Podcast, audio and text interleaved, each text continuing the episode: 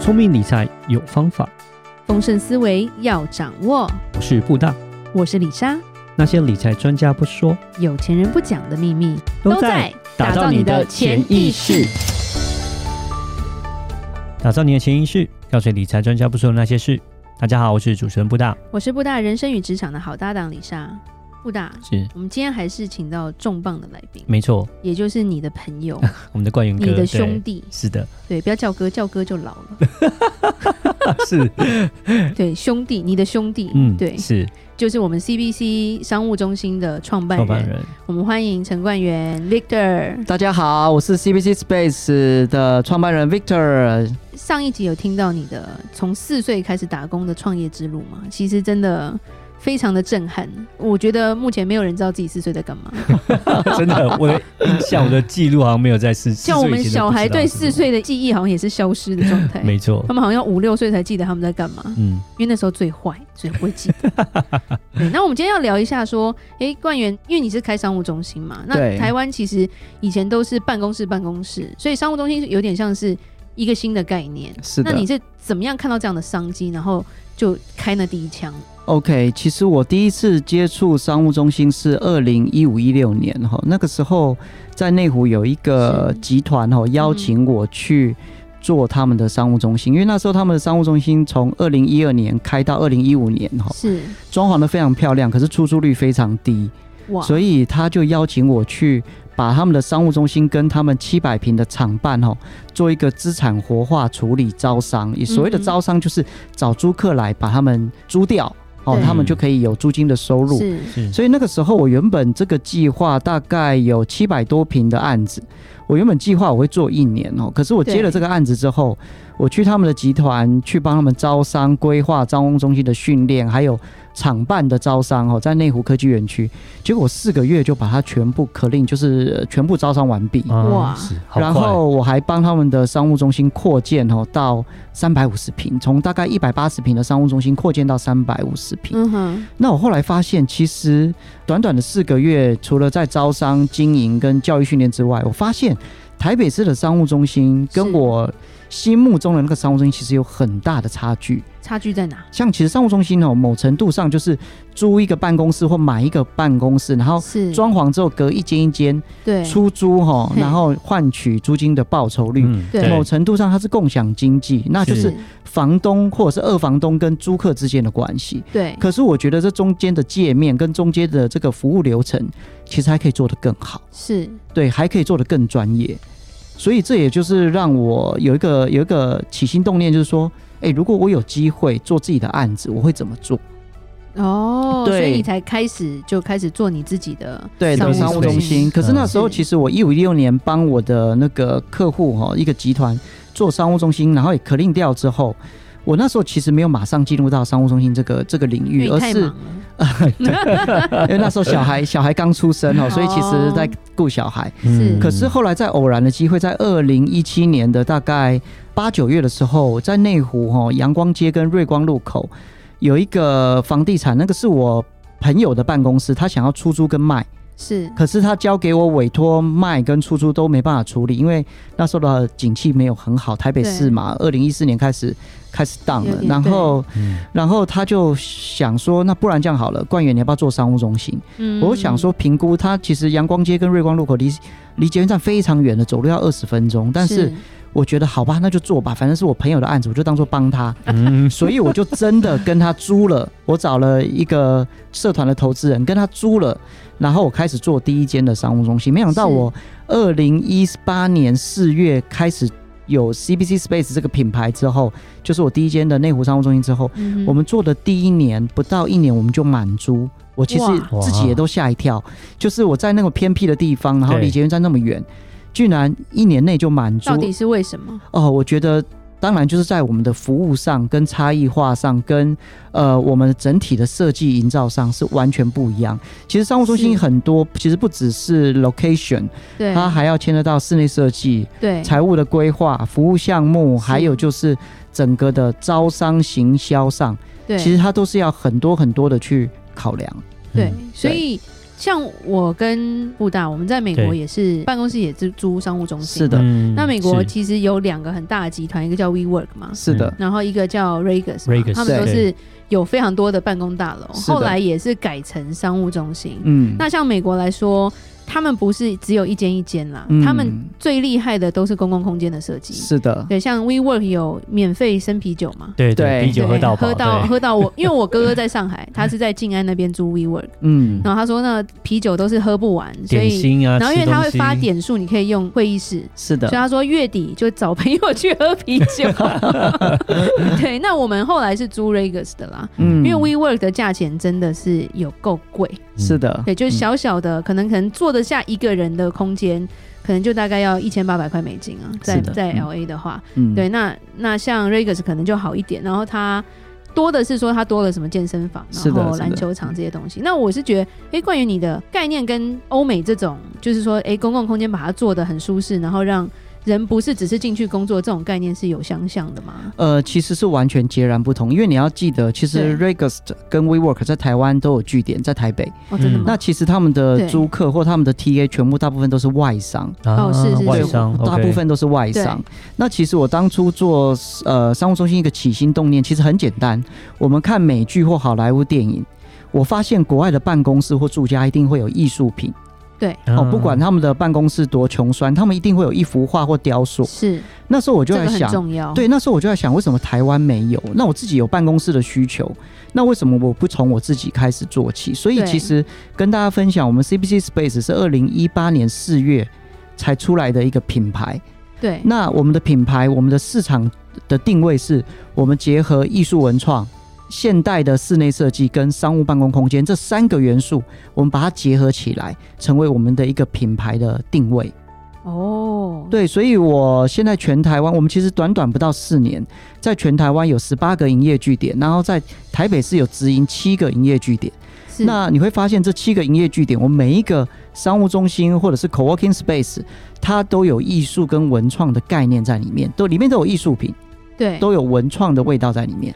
所以不只是说只只有就是一般的办公室，那其实你会看到，像你去逛园他们的 CP Space 的时候，其实都有一些就是刚刚提到像文创的东西，像艺术的对东西在里面。是对的，，像我之前有看到像是一些比较是那种特别钢弹的东西啊，呃， 模型模型啦、嗯对啊，然后一些哦嗯哼艺文的东西在里面，是的对就不是对只是办公而已。反是而的让空间不会那么的死板。觉是得，的，因为我的观念就是说，其实这种艺术或文创的这种，它不是装饰品，是它也不是奢侈品。对。那对我来说，它是一个必需品，嗯哼因为在我们的文化上面，我觉得在我们的生活当中，我们需要一些艺术跟文创，可以激发我们的想象力或者是对创意，可以让整个空间，不管是家里或者是我起来办的公室，感觉对啦对对对对，对会多一点活泼跟味道。哦，对，对我来说，这个是一个生活的品味。而且这跟其他的商务中心有截截然不不同，哦截然不同。对对所以其实我很骄傲的是，呃，我们因为我们其实都有找一些策展人或艺术家来我们的场域做策展。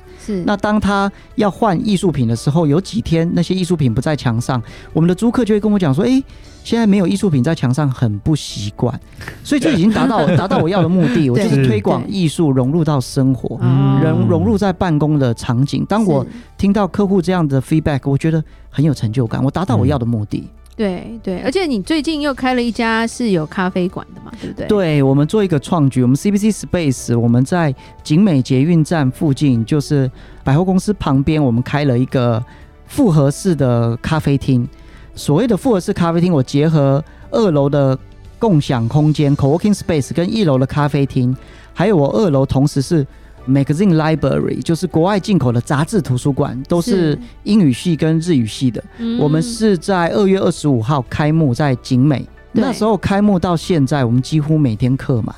我们旁边其实是 Starbucks 星巴克，旁其边实哦是星巴克，对我们旁边是 m o r s b u r g e r 跟星巴克。其实我都一直祝福星巴克，它最好客满。那客满，它客户没坐不没位下置就坐，来了，就来我这里。 可是我们开幕后，我发现我每天都比星巴克生意好，然后我每天都客满，而是我的客户没有位置坐，跑到星巴克去。所以我觉得真的是蛮蛮有趣的。那这当然是这当然是新的商业模式，因为呃，我们的那边的杂志大部分都是设计类，平面设计、服装设计、建筑设计等等等。那我们旁边又是世新大学，所以我期待啊我商务中心所有的租客跟设计类有关的，或者是对 freelancer 自由工作者，他想要找一些素材，他可以来到我的咖啡厅，我给他免费的空间跟高 CP 值的饮料。哦对，还然有后非常咖啡好吃的对肉桂卷， Yes，我找的那个甜点哦，还是找法国米其林餐厅的甜点师，因为疫情嘛，他回来对台湾，是他做的，然后我跟他订购，然后跟他配合，所以我们的里面的甜点肉桂卷都是非常棒的。这些细节其实你也都是很要求的啦。对我都很对要求。那我的概念是我想要把 co-working space 或共享办公空间带到不同的一种商业模式或复合式的服务。对，让不同的族群也都能够去体验这样的一个感觉吧。对，那目前实验结果其实还蛮成功的，很大很对感谢大家的支持。那这就是一个理想，对对，理想已经实现了。嗯对，感觉还在努力中，好还在努力因 中为。他每次都这样，对这种这种这种谦虚很欠揍，没有 啦。哎、那官员想要问一下说，因为这几年是疫情嘛，对，那疫情来说，我们美国的 Regus 跟 Rework 整个退租潮非常的大，因为大家就待在家了。嗯，没嗯错那，听说你的生意反而更好，所以我们很想要知道发生什么事啊？呃，其实去年的疫情哈、 对台北市哈、因为我直营店都在台北，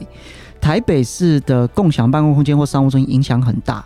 那是在于说，我们商务中心或共享办公室，我们除了实体的办公空间之外，我们还有一个叫做公司地址登记或虚拟办公室的业务。对，其实你知道，疫情不好，其实影响是全面的哦是，就是各行各业多少都有影响。都会对、哦，大部分都会有影响。那其实对我们的客户影响也是有的。那以前我们的续约率就是续租率哈、哦，都有到九成。嗯，可是我们后来发现，去年的疫情的影响哈、哦，尤其是五月以后，那个续租率马上掉到七成八成，中间在徘徊。嗯那我原本以为我们很辛苦，那后来才发现同业更辛苦。你的同七成八成算高了，真的。呃，对我后来才知道说，原来同业真的是更惨。更惨。对嗯对，哼那后来我发现，就是其实我们在业绩上反而还撑得住，是在于我们的行销跟我们的 CP 值。我举个例子好了，很多商务中心它的会议室是要买点数或者是付费的，对，嗯在我这边租商务中心其实是不用付会议室的钱的，他只要预约，嗯然后预约得到就可哦对以预约得用，到我就给他，反正我多的是办公室嘛，他是在是这一馆是预约不到，我下一馆可以给他。对，还有就是我们商务中心其实有提供很多的创业资源。嗯哼，好、举例来说，只要在我这边设办公室或者是公司地址登记在一定的金额以上，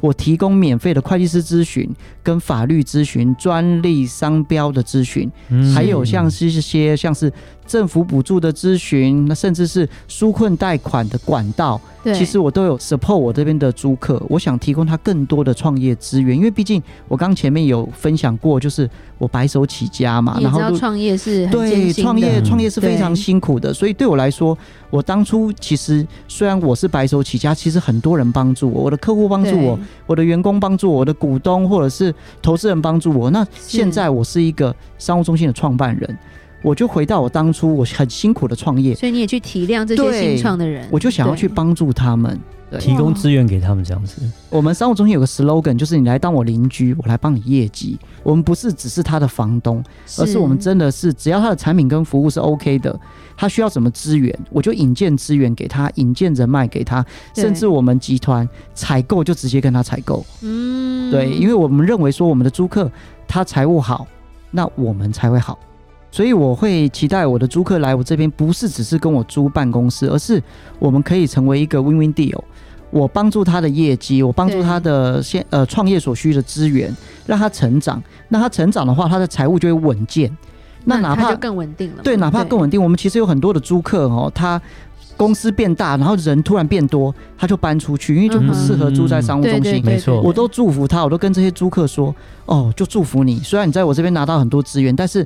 你的品牌将来就是我的招牌，你生意对越做越对好。对，对，所以我们其实有蛮多回流客的，就是对嗯是他公司扩张的时候还需要一个临时的小办公间小对室，对对，或者是会议室，他就回来跟我租了。是，所以所就以不是不只是房东跟房客的关系了啦，，对我觉得反而是一个很永续的合作合作方式，对，因为对我来说，我觉得这个市场虽然很竞争，但是我只要对起心动念跟差异化有做出来，其实这个市场其实很大的。对，而且比较偏向，我觉得你是有点像是先给的，对才会得到嘛。对，就是我还是就是因为我有参加 BNI 的社团，然后是所以我就是有这种 BNI givers gain 的的观念，就是我宁愿我先给，也我 give 知 first 嘛。对对对对对，我先付出，是 对是，但你今天穿的是福伦社的衣服哎、啊，对我本我本身也是福人社社友 啦，哦对呃对，那福人社也是也在也是做很多公益的。对对，嗯就是对对互相帮忙嘛。因为我本身不管在福人社、在 BNI，我其实受到很多很多的帮助。因为你们知道，白手起家其实很多都没有资源，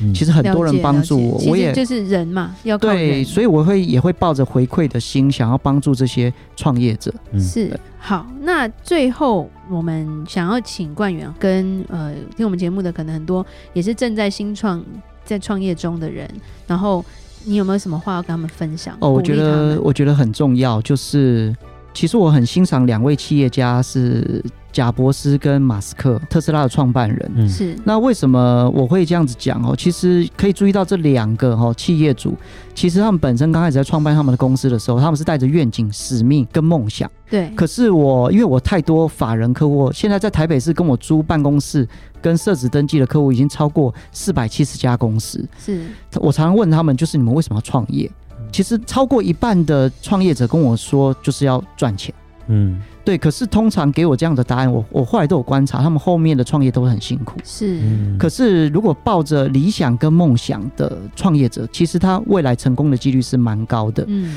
那我觉得，就是鼓励这些创业者，其实要记得你们的起心动念，对，莫忘初心。我觉得是所谓的创业，你要知道到底是谁买你的商品跟服务，对，所以重点我们是要满足消费者的需求。我以前公司的老板提醒我说，我们的竞争对手不是同业，是需求瞬息万变的客户，所以我们要把我们的产品跟服务做到好，让可以满足到消费者，并且提供他超 CP 值的价值，对他才会跟我们买单。当我们做到这一点之后，其实我们在市场上是没有竞争对手的，没嗯错，没反错而可以用一些差异化，然后一些价格可以提高一些利润。当我们的起心动念用设计思考的想法去想，我们提供社会价值，然后再把我们的财务规划，再把我们的行销，还有就是其他的专业加进去，其实这样的创业成功的几率会比较大。但是莫忘初心，不要忘了起心动念，我觉得这太重要了，太棒莫了，忘太初棒，心莫这忘很初重心要，对，不真要的歪掉，对，嗯不要歪掉，对，非常感谢。我觉得今天真的非常感谢官员能够百忙之中抽空来告诉大家你的心路历程啊、创业历程，然后跟我们分享很多，就是我觉得像 Golden Nugget 干货啦，干货货满满啦。是是是对，那如果想要更了解 Victor 他的公司的话，我们会在节目下方有连接，嗯就是 CBC Space 的这个连接，所以大家如果有兴趣、想要当邻居的话，想要嗯他帮你业绩的话，就可以去找冠员。对。 离欢迎景美欢迎近的话，也可以去喝一杯 咖啡，吃他的肉桂卷。肉桂是的卷真的还不错，嗯哼对，李莎有吃过，可以推荐，因为我是吃货。 好，那我们节目就到这边。如果你想要收到每周财经国际观点，请到 LINE 加入我们的官方账号，如果任何关于理财的问题，也欢迎留言或寄信给我们。打造你的潜意识，让你谈钱不再伤感情。我是李莎，我是布大，我们下次见，拜拜拜拜